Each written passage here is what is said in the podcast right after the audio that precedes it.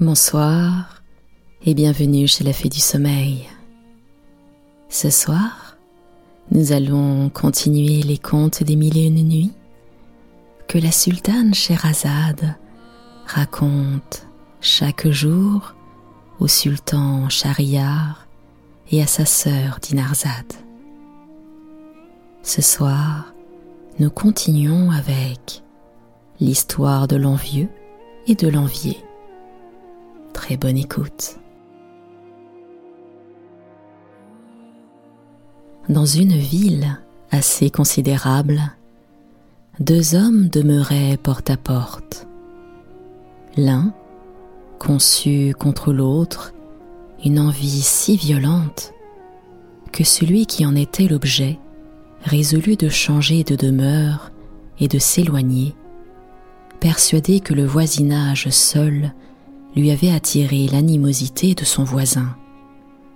Car, quoi qu'il en eût rendu de bons offices, il s'était aperçu qu'il n'en était pas moins haï. C'est pourquoi il vendit sa maison avec le peu de biens qu'il avait, et se retirant à la capitale du pays, qui n'était pas éloignée, il acheta une petite terre environ à une demi-lieue de la ville. Il y avait une maison assez commode, un beau jardin et une cour raisonnablement grande dans laquelle était une citerne profonde dont on ne se servait plus. Le bonhomme, ayant fait cette acquisition, prit l'habit de derviche pour mener une vie plus retirée et fit faire plusieurs cellules dans la maison où il établit en peu de temps une communauté nombreuse de derviches.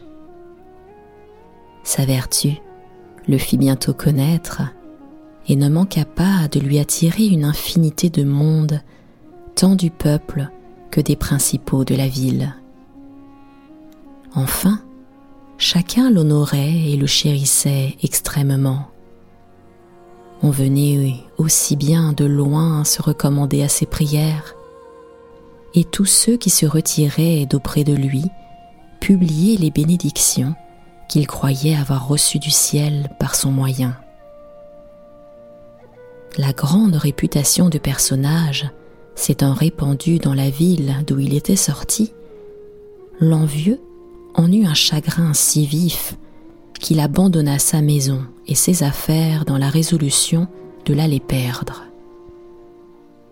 Pour cet effet, il se rendit au nouveau couvent de derviches, dont le chef, si devant son voisin, le reçut avec toutes les marques d'amitié imaginables l'envieux lui dit qu'il était venu exprès pour lui communiquer une affaire importante dont il ne pouvait l'entretenir qu'en particulier, afin, ajouta-t-il, que personne ne nous entende, promenons-nous, je vous prie, dans votre cour, et puisque la nuit approche, commandez à vos derviches de se retirer dans leurs cellules. Le chef des derviches fit ce qu'il souhaitait. Lorsque l'envieux se vit seul avec le bonhomme, il commença de lui raconter ce qui lui plut, en marchant l'un à côté de l'autre dans la cour, jusqu'à ce que, se trouvant sur le bord de la citerne, il le poussa et le jeta dedans, sans que personne fût témoin d'une si méchante action.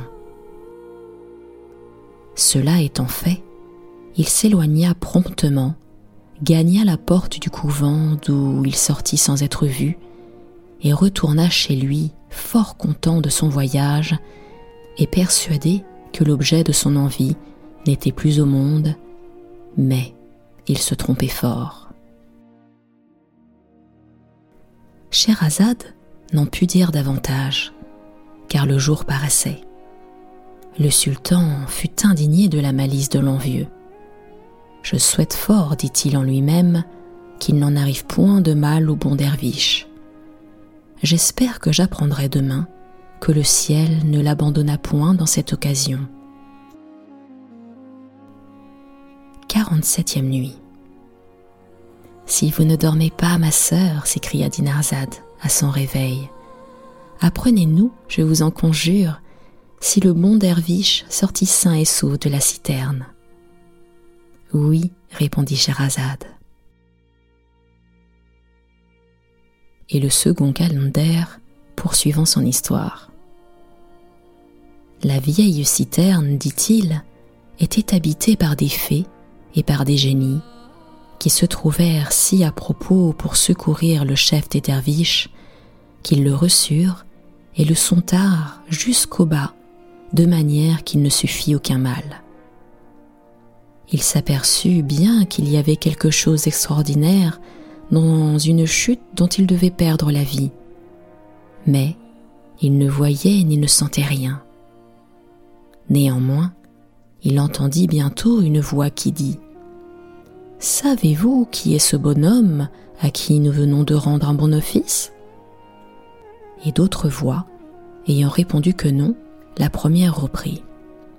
Je vais vous le dire, cet homme, par la plus grande charité du monde, a abandonné la ville où il demeurait et est venu s'établir en ce lieu dans l'espérance de guérir un de ses voisins de l'envie qu'il avait contre lui.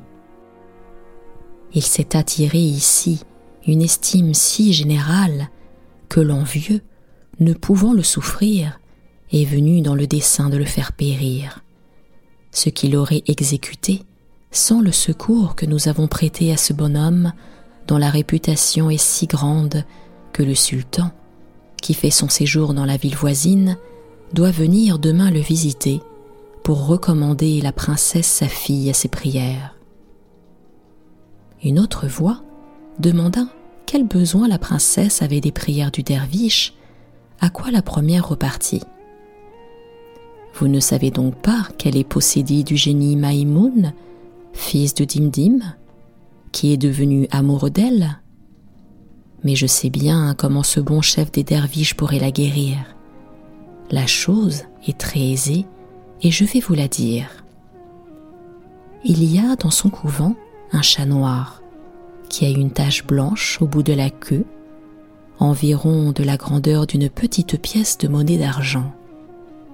Il n'a qu'à arracher sept brins de poils de cette tache blanche, les brûler et parfumer la tête de la princesse de leur fumée.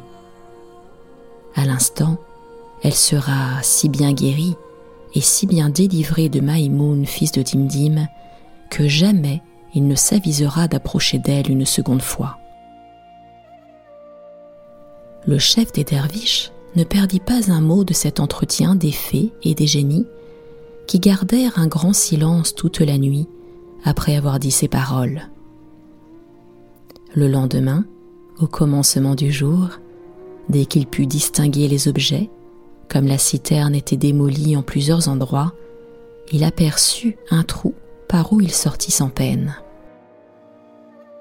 Les derviches qui le cherchaient furent ravis de le revoir.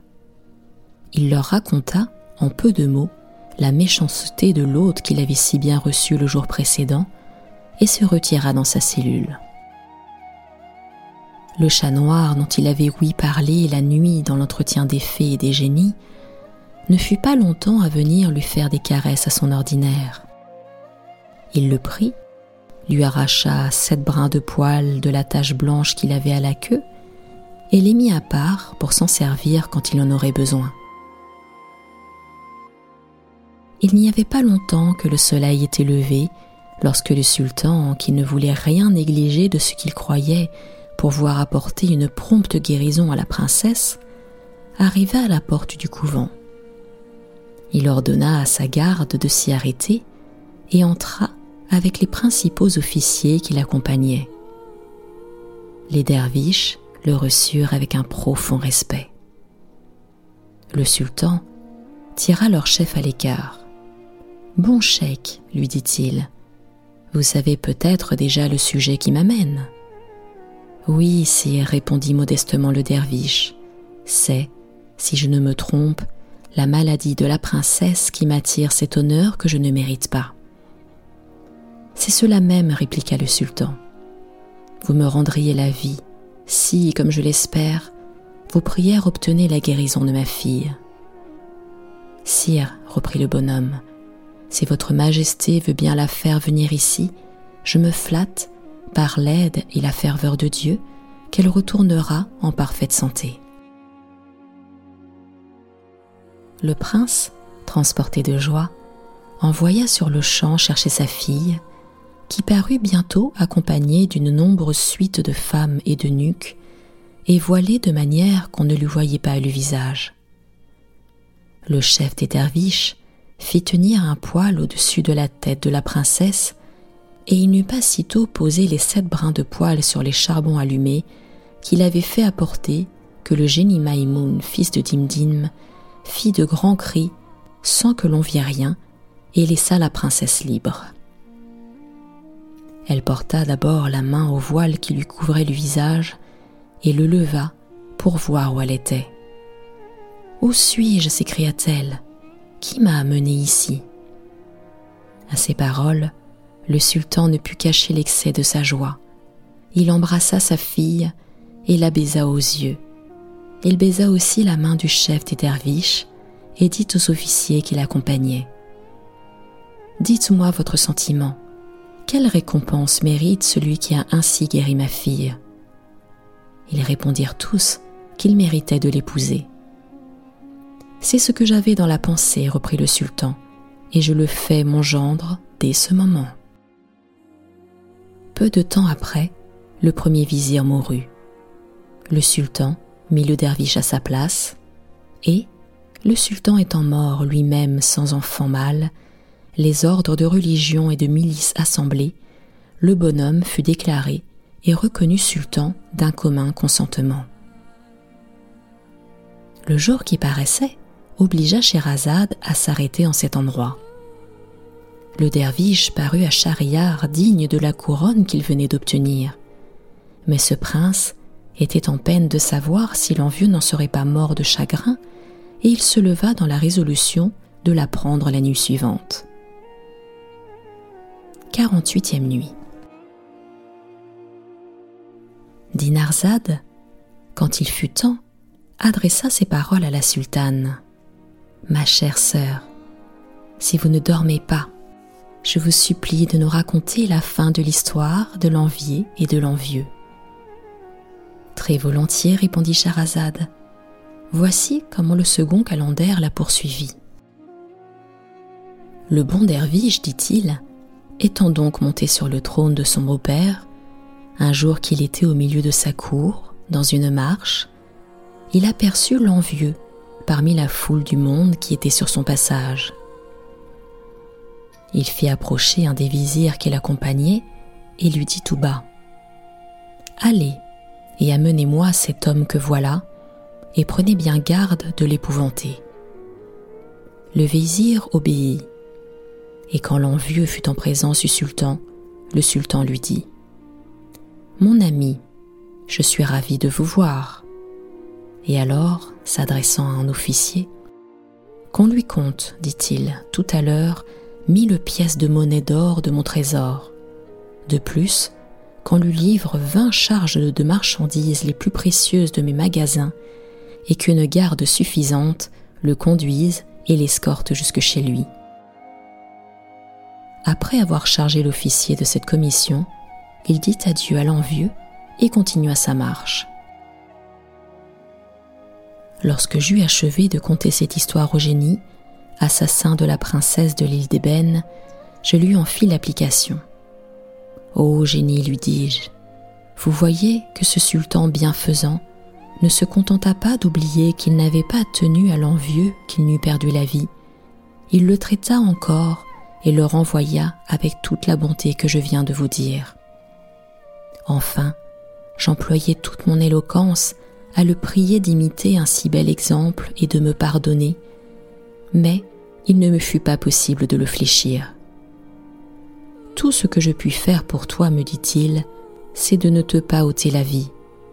Ne te flatte pas que je te renvoie sain et sauf. Il faut que je te fasse sentir ce que je suis par mes enchantements.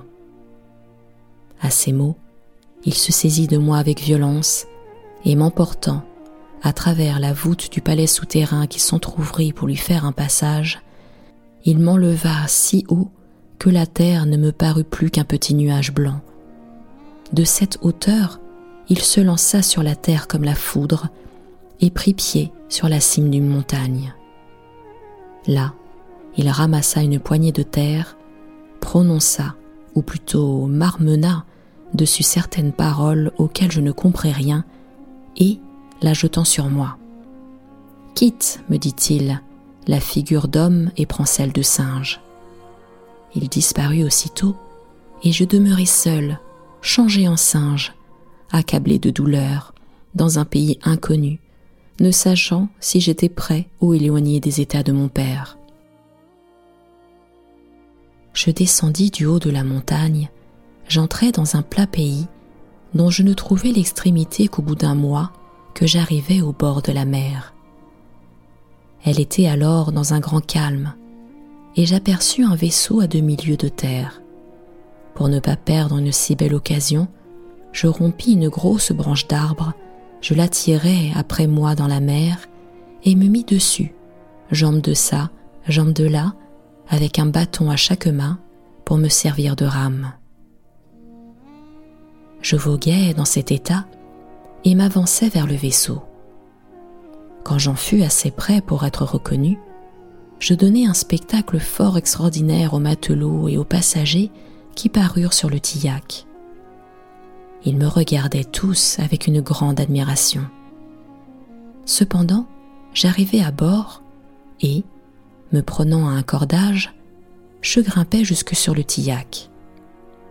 Mais, comme je ne pouvais parler, je me trouvais dans un terrible embarras.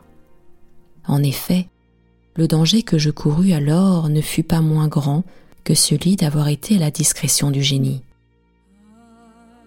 Les marchands, superstitieux et scrupuleux, crurent que je portais malheur à leur navigation si on me recevait. C'est pourquoi l'un dit Je vais l'assommer d'un coup de maillet. Un autre Je veux lui passer une flèche à travers du corps. Un autre encore Il faut le jeter par la mer quelqu'un n'aurait pas manqué de faire ce qu'il disait si, me rangeant du côté du capitaine, je ne m'étais pas prosterné à ses pieds. Mais, le prenant par son habit, dans la posture du suppliant, il fut tellement touché de cette action et des larmes qu'il vit couler de mes yeux qu'il me prit sous sa protection, en menaçant de faire repentir celui qui me ferait le moindre mal. Il me fit même mille caresses. De mon côté, à défaut de la parole, je lui donnai par mes gestes toutes les marques de reconnaissance qu'il me fut possible. Le vent, qui succéda au calme, ne fut pas fort, mais il me fut favorable.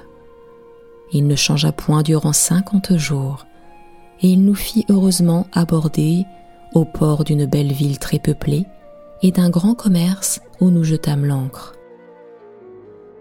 Elle était d'autant plus considérable que c'était la capitale d'un puissant État. Notre vaisseau fut bientôt environné d'une infinité de petits bateaux remplis de gens qui venaient pour féliciter leurs amis sur leur arrivée ou s'informer de ceux qu'ils avaient vus au pays d'où ils arrivaient ou simplement par la curiosité de voir un vaisseau qui venait de loin. Il arriva entre autres quelques officiers qui demandèrent à parler, de la part du sultan, aux marchands de notre bord. Les marchands se présentèrent à eux, et l'un des officiers, prenant la parole, leur dit Le sultan, notre maître, nous a chargé de vous témoigner qu'il a bien de la joie de votre arrivée et de vous prier de prendre la peine d'écrire, sur le rouleau de papier que voici, chacun quelques lignes de votre écriture pour vous apprendre quel est son dessein, vous saurez qu'il avait un premier vizir qui, avec une très grande capacité dans le maniement des affaires, écrivait dans la dernière perfection. Ce ministre est mort depuis peu de jours. Le sultan en est fort affligé, et comme il ne regardait jamais les écritures de sa main sans admiration, il a fait un serment solennel de ne donner sa place qu'à un homme qui écrirait aussi bien qu'il écrivait. Beaucoup de gens ont présenté de leur écriture, mais jusqu'à présent, il ne s'est trouvé personne dans l'étendue de cet empire qui était jugé digne d'occuper la place du vizir. Ceux des marchands qui crurent assez bien écrire pour prétendre à cette haute dignité écrivirent l'un après l'autre ce qu'ils voulurent. Lorsqu'ils eurent achevé, je m'avançai et enlevai le rouleau de la main de celui qui le tenait. Tout le monde, et particulièrement les marchands qui venaient d'écrire, s'imaginant que je voulais les déchirer ou les jeter à la mer, firent de grands cris. Mais ils se rassurèrent quand ils virent que je tenais le rouleau fort proprement et que je faisais signe de vouloir écrire à mon tour. Cela fit changer leur crainte en admiration.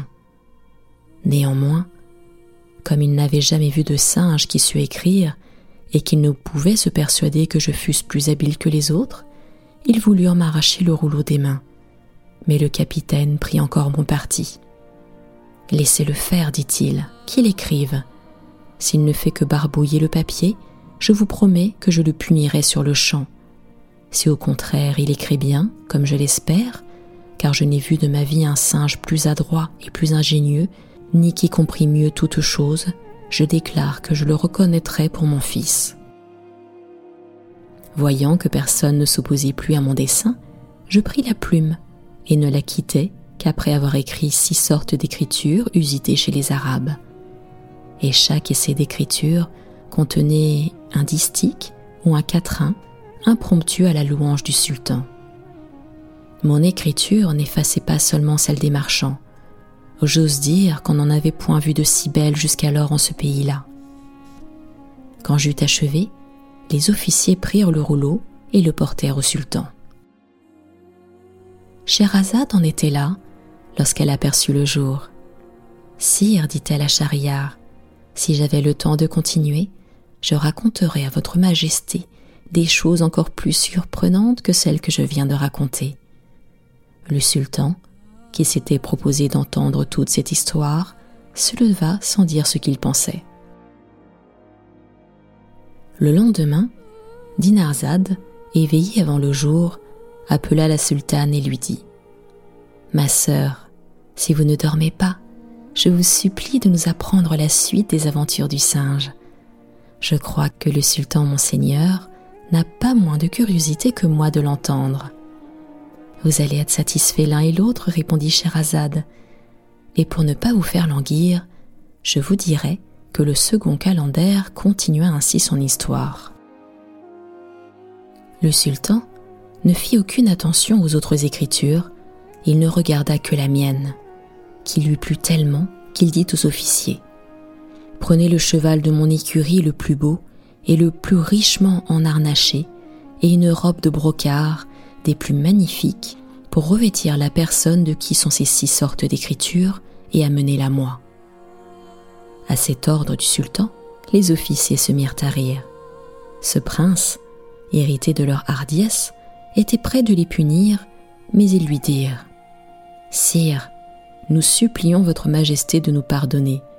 Ces écritures ne sont pas celles d'un homme, mais celles d'un singe. Que dites-vous? s'écria le sultan. Ces écritures merveilleuses ne sont pas de la main d'un homme? Non, sire, répondit un des officiers nous assurons votre majesté qu'elles sont d'un singe qui les a faites devant nous. Le sultan trouva la chose trop surprenante pour n'être pas curieux de me voir.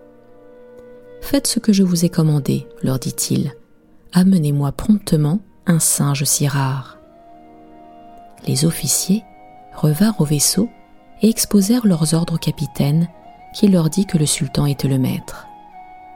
Aussitôt, ils me revêtirent d'une robe de brocart très riche et me portèrent à terre où ils me mirent sur le cheval du sultan, qui m'attendait dans son palais avec un grand nombre de personnes de sa cour qu'il avait assemblées pour me faire plus d'honneur. La marche commença. Le port, les rues, les places publiques, les fenêtres, les terrasses des palais et des maisons, tout était rempli d'une multitude innombrable de mondes de l'un et de l'autre sexe et de tous les âges, que la curiosité avait fait venir de tous les endroits de la ville pour me voir. car le bruit s'était répandu en un moment que le sultan venait de choisir un singe pour son grand vizir. Après avoir donné un spectacle si nouveau à tout ce peuple, qui par des cris redoublés ne cessait de marquer sa surprise, j'arrivai au palais du sultan. Je trouvai ce prince assis sur son trône, au milieu des grands de sa cour.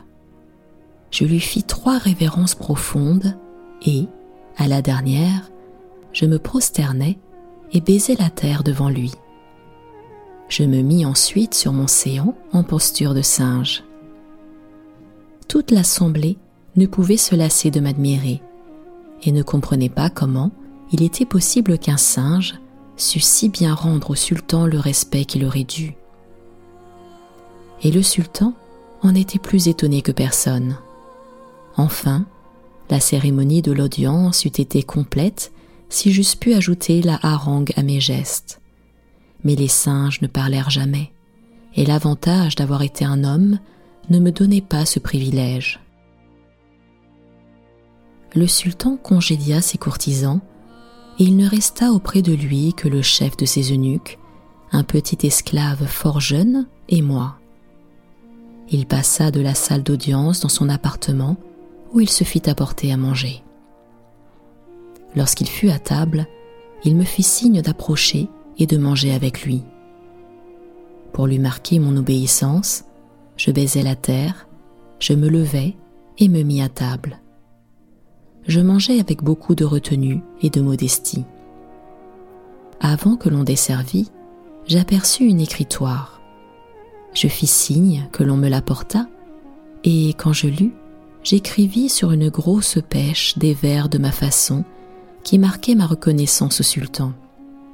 Et la lecture qu'il en fit, après que je lui eus présenté la pêche, augmenta son étonnement.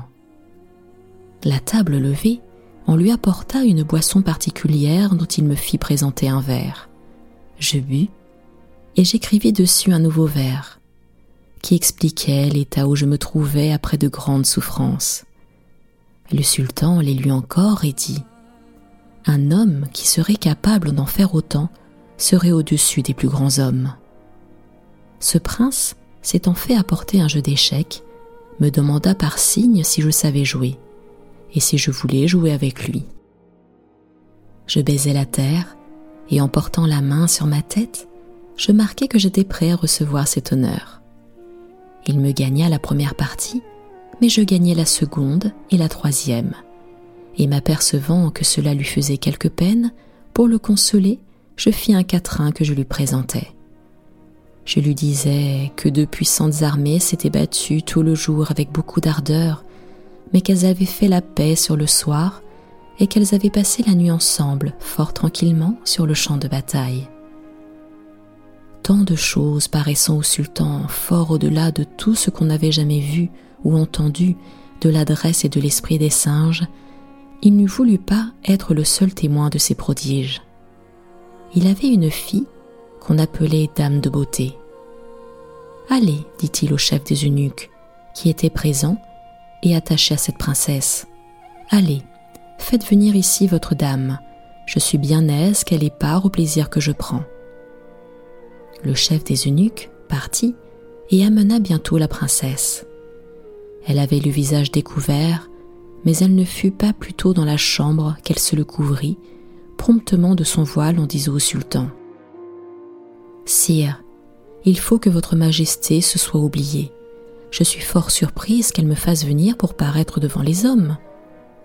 Comment donc, ma fille répondit le sultan. Vous n'y pensez pas vous-même. Il n'y a ici que le petit esclave l'eunuque, votre gouverneur, et moi qui avons la liberté de vous voir le visage. Néanmoins, vous baissez votre voile et vous me faites un crime de vous avoir fait venir ici. Sire, répliqua la princesse, Votre Majesté va connaître que je n'ai pas tort. Le singe que vous voyez, quoiqu'il ait la forme d'un singe, est un jeune prince, fils d'un grand roi. Il a été métamorphosé en singe par enchantement.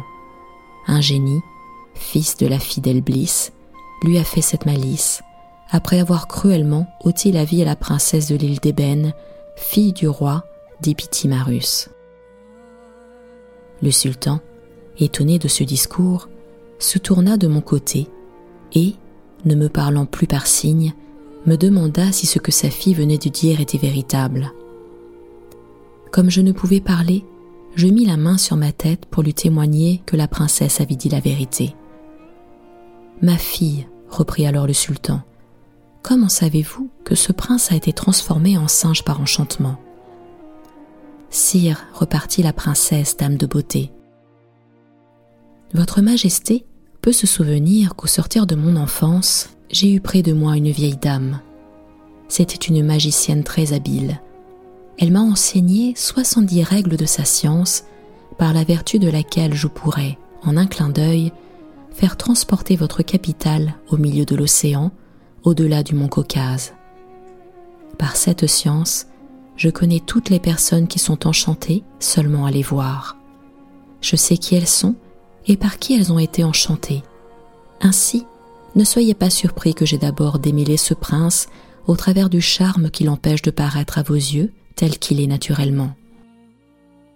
Ma fille, dit le sultan, je ne vous croyais pas si habile. Sire, répondit la princesse, ce sont des choses curieuses qu'il est bon de savoir, mais il m'a semblé que je ne devais pas m'en vanter. Puisque cela est ainsi, répondit le sultan, vous pourrez donc dissiper l'enchantement du prince?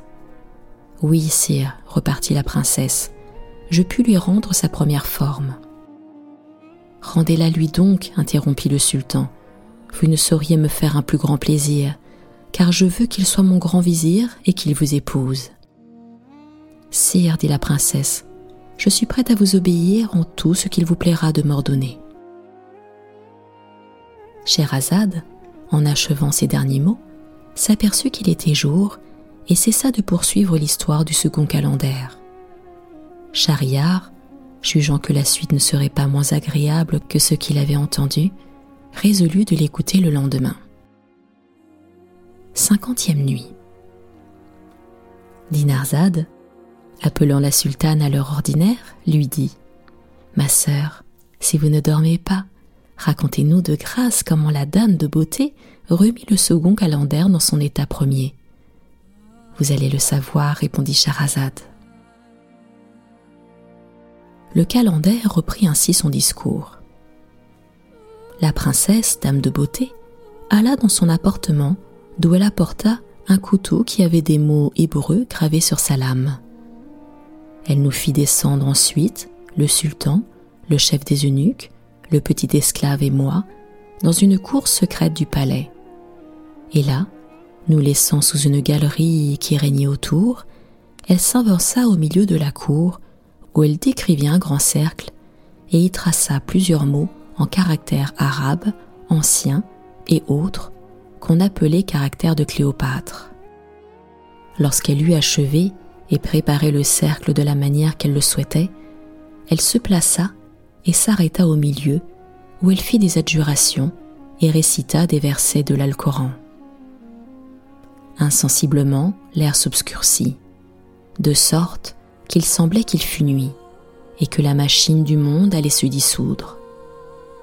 Nous nous sentîmes saisis d'une frayeur extrême, et cette frayeur augmenta encore quand nous vîmes tout à coup paraître le génie, fils de la fille d'Éblis, sous la forme d'un lion d'une grandeur épouvantable. Dès que la princesse aperçut ce monstre, elle lui dit Chien, au lieu de ramper devant moi, tu oses te présenter sous cette horrible forme et tu crois m'épouvanter? Et toi, reprit le lion, tu ne crains pas de contrevenir au traité que nous avons fait et confirmé par un serment solennel de ne nous nuire et ne faire aucun tort à l'un et à l'autre?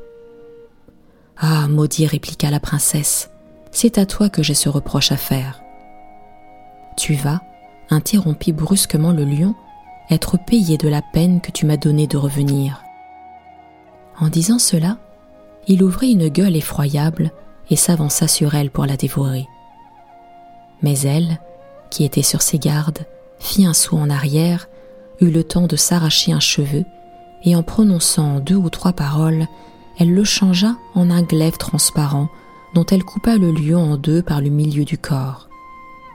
Les deux parties du lion disparurent, et il ne resta que la tête, qui se changea en un gros scorpion.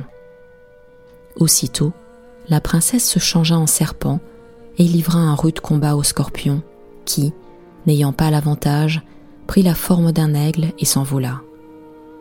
Mais le serpent prit alors celle d'un aigle noir plus puissant et le poursuivit. Nous les perdîmes de vue l'un et l'autre. Quelque temps après qu'ils eurent disparu, la terre s'entr'ouvrit devant nous, et il en sortit un chat noir et blanc, dont le poil était tout hérissé, et qui miaulait d'une manière effrayante. Un loup noir le suivit de près, et ne lui donna aucune relâche. Le chat, trop pressé, se changea en verre, et se trouva près d'une grenade tombée par hasard d'un grenadier qui était planté sur le bord d'un canal d'eau assez profond mais peu large. Ce ver perça la grenade en un instant et s'y cacha. La grenade alors s'enfla et devint grosse comme une citrouille, et s'éleva sur le toit de la galerie, d'où, après avoir fait quelques tours en roulant, elle tomba dans la cour et se rompit en plusieurs morceaux. Le loup, qui pendant ce temps-là s'était transformé en coq, se jeta sur les grains de la grenade et se mit à les avaler l'un après l'autre. Lorsqu'il n'en vit plus, il vint à nous les ailes étendues, en faisant un grand bruit, comme pour nous demander s'il n'y avait plus de grains. Il en restait un sur le bord du canal, dont il s'aperçut en se retournant. Il y courut vite, mais dans le moment qu'il allait porter le bec dessus, le grain roula dans le canal et se changea en petit poisson. Mais voilà le jour, sire, dit Scheherazade. S'il n'eût pas sitôt paru, je suis persuadée que votre majesté aurait beaucoup pris plaisir à entendre ce que je lui aurais raconté. À ces mots, elle se tut, et le sultan se leva, rempli de tous ces événements inouïs qui lui inspirèrent une forte envie et une extrême impatience d'apprendre le reste de cette histoire. 51e nuit Dinarzade, le lendemain, ne craignit pas d'interrompre le sommeil de la sultane. Si vous ne dormez pas, ma sœur, lui dit-elle, je vous prie de reprendre le fil de cette merveilleuse histoire que vous n'eûtes pu achever hier. Je suis curieuse d'entendre la suite de toutes ces métamorphoses. Scheherazade rappela dans sa mémoire l'endroit où elle en était demeurée, et puis, s'adressant au sultan. Sire, dit-elle, le second calendrier continua de cette sorte son histoire. Le coq se jeta dans le canal et se changea en un brochet qui poursuivit le petit poisson. Ils furent l'un et l'autre deux heures entières sous l'eau, et nous ne savions ce qu'ils étaient devenus lorsque nous entendîmes des cris horribles qui nous firent frémir. Peu de temps après, nous vîmes le génie et la princesse tout en feu. Ils se lancèrent l'un contre l'autre des flammes par la bouche jusqu'à ce qu'ils vinrent à se prendre corps à corps. Alors, les deux feux augmentèrent et jetèrent une fumée épaisse et enflammée qui s'éleva fort haut. Nous craignîmes, avec raison, qu'elle n'embrasât tout le palais, mais nous eûmes bientôt un sujet de crainte beaucoup plus pressant, car le génie, s'étant débarrassé de la princesse, vint jusqu'à la galerie où nous étions et nous souffla des tourbillons de feu. C'était fait de nous, si la princesse, accourant à notre secours, ne l'eût obligée par ses cris à s'éloigner et à se garder d'elle. Néanmoins, quelque diligence qu'elle fit, elle ne put empêcher que le sultan n'eût la barbe brûlée et le visage gâté, que le chef des eunuques ne fût étouffé et consommé sur le champ, et qu'une étincelle n'entrât dans mon œil droit et ne me rendit borgne. Le sultan et moi, nous nous attendions à périr, mais bientôt nous ouïmes crier Victoire, victoire Et nous vîmes tout à coup paraître la princesse sous sa forme naturelle et le génie réduit en monceau de cendres. La princesse s'approcha de nous, et pour ne pas perdre de temps, elle demanda une tasse pleine d'eau qui lui fut apportée par le jeune esclave à qui le feu n'avait fait aucun mal. Elle la prit, et après quelques paroles prononcées dessus, elle jeta l'eau sur moi en disant Si tu es singe par enchantement, change de figure et prends celle d'un homme que tu avais auparavant. À peine eut-elle achevé ces mots que je redevins homme, tel que j'étais avant ma métamorphose à un œil près. Je me préparai à remercier la princesse, mais elle ne m'en donna pas le temps. Elle s'adressa au sultan son père et lui dit Sire, j'ai remporté la victoire sur le génie, comme votre majesté le peut voir, mais c'est une victoire qui me coûte cher. Il me reste peu de moments à vivre, et vous n'aurez pas la satisfaction de faire le mariage que vous méditiez. Le feu m'a pénétré dans ce combat terrible, et je sens qu'il me consume peu à peu. Cela ne serait point arrivé si je m'étais aperçu au dernier grain de la grenade et que je l'eusse avalé comme les autres lorsque j'étais changé en coq. Le génie s'y était réfugié comme en son dernier retranchement, et de là dépendait le succès du combat qui aurait été heureux et sans danger pour moi. Cette faute m'a obligé de recourir au feu et de combattre avec ses puissantes armes, mais comme je l'ai fait entre le ciel et la terre et en votre présence. Malgré le pouvoir de son art redoutable et de son expérience, j'ai fait connaître au génie que j'en savais plus que lui. Je l'ai vaincu et réduit en cendres, mais je ne puis échapper à la mort qui s'approche. Scheherazade interrompit en cet endroit l'histoire du second calendaire et dit au sultan Sire, le jour qui paraît m'avertit de ne pas en dire davantage. Mais si votre majesté veut bien encore me laisser vivre jusqu'à demain, elle entendra la fin de cette histoire. Shahriar y consentit et se leva, suivant sa coutume, pour aller vaquer aux affaires de son empire. 52e nuit. Quelque temps avant le jour, Dinarzad, éveillée, appela la sultane. Ma chère sœur, lui dit-elle, si vous ne dormez pas, je vous supplie d'achever l'histoire du second calendaire. Scheherazade prit aussitôt la parole et poursuivit ainsi son conte. Le calendaire, parlant toujours à Zobéide, lui dit Madame, le sultan laissa la princesse, dame de beauté, achever le récit de son combat, et quand elle l'eut fini, il lui dit d'un ton qui marquait la vive douleur dont il était pénétré. Ma fille, vous voyez en quel état est votre père.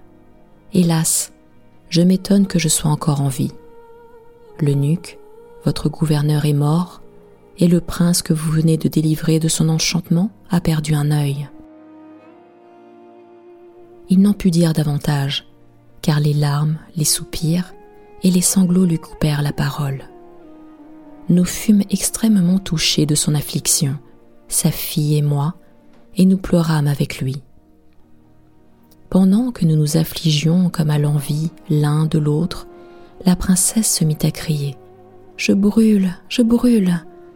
Elle sentit que le feu qui la consumait s'était enfin emparé de tout son corps, et elle ne cessa de crier Je brûle. Que la mort n'eût mis fin à ses douleurs insupportables. L'effet de ce feu fut si extraordinaire qu'en peu de moments, elle fut réduite tout en cendres comme le génie. Je ne vous dirai pas, madame, jusqu'à quel point je fus touchée d'un spectacle si funeste. J'aurais mieux aimé être toute ma vie singe ou chien que de voir ma bienfaitrice périr si misérablement.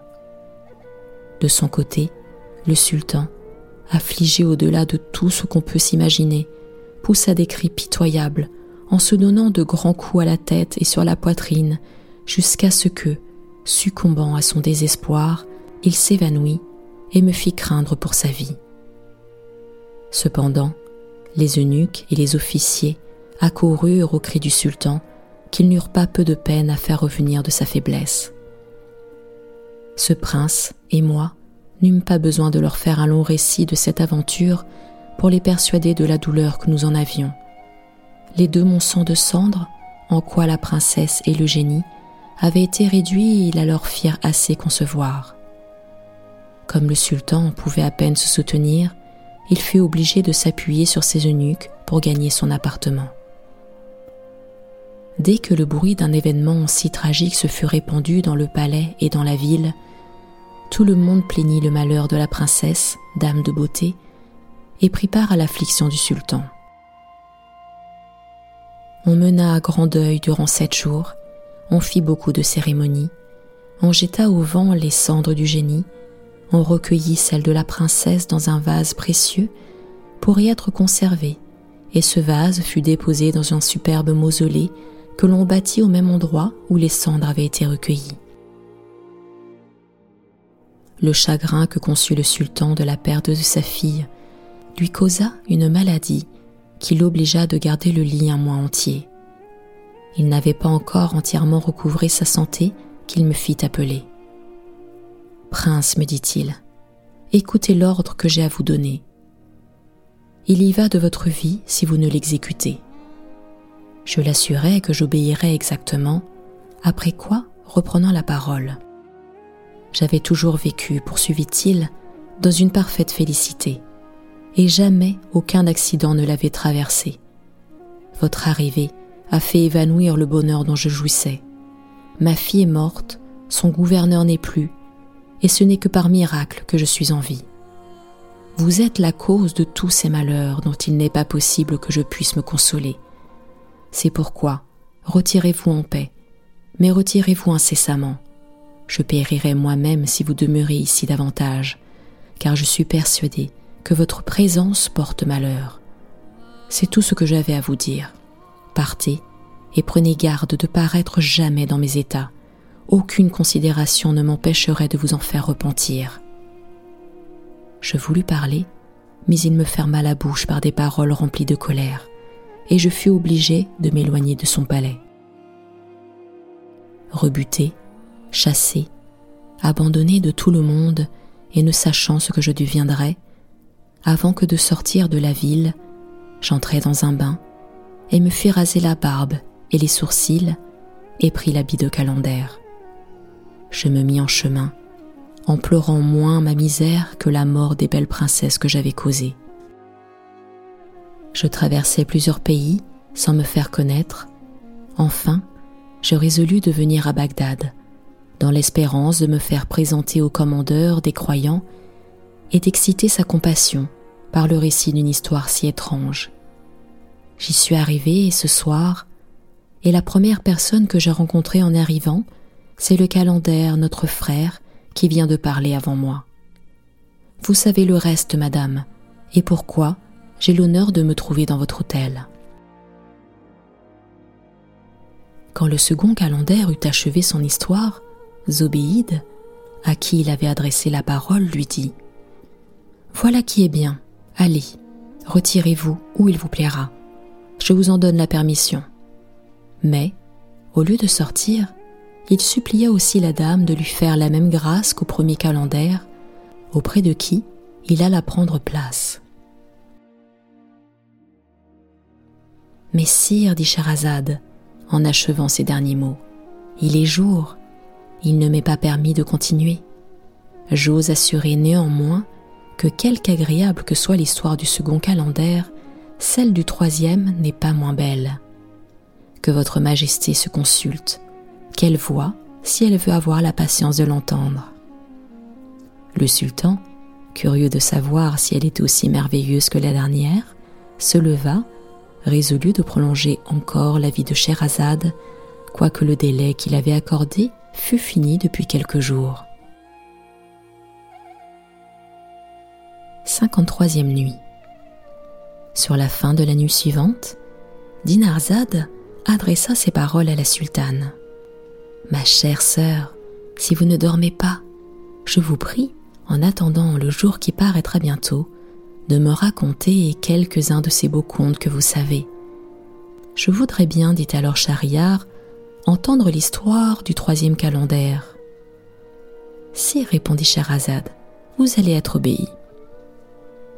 Le troisième calendaire, ajouta-t-elle, voyant que c'était à lui de parler, s'adressant comme les autres à Zobéide, commença son histoire de cette manière. C'était la fée du sommeil. Retrouvez-moi très prochainement pour la suite des contes des mille et une nuits et plus précisément pour connaître l'histoire du troisième calendaire fils de roi. À très bientôt.